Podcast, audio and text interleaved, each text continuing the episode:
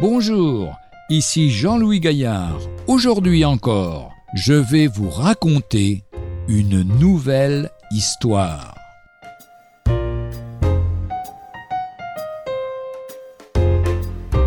Le sang de Jésus-Christ nous purifie.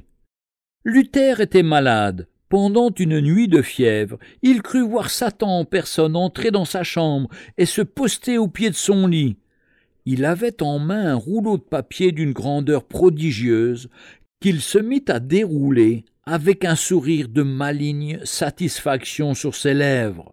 Le malade, fixant sur le papier ses yeux étonnés, fut consterné en y lisant l'énumération des péchés de sa jeunesse et de son âge mûr. Faute cachée et faute manifestée, négligence et transgression, tout y était inscrit en caractères aussi noirs que les péchés eux-mêmes l'avaient été, et aussi distincts qu'ils devaient l'être si Dieu les mettait devant la clarté de sa face. Il sentit son cœur défaillir, ce cœur brave et intrépide, qui ne faiblissait jamais devant aucun homme, s'agite, cet œil courageux qui regardait en face des princes et des empereurs se trouble en se fixant sur le terrible rouleau.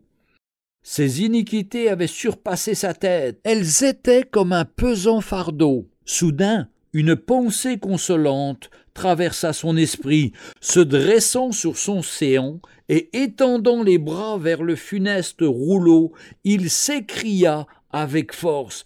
Tu as oublié une chose. Tout cela est vrai, trop vrai, mais tu as oublié une chose. Le sang de Jésus-Christ nous purifie de tout péché. À peine l'eut-il dit que Satan disparut avec son lugubre rouleau.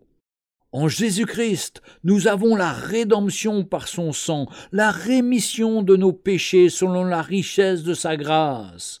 Éphésiens chapitre 1 verset 7 ou encore, dans 2 Corinthiens 5, verset 17, si quelqu'un est en Christ, il est une nouvelle créature, les choses anciennes sont passées, voici, toutes choses sont devenues nouvelles.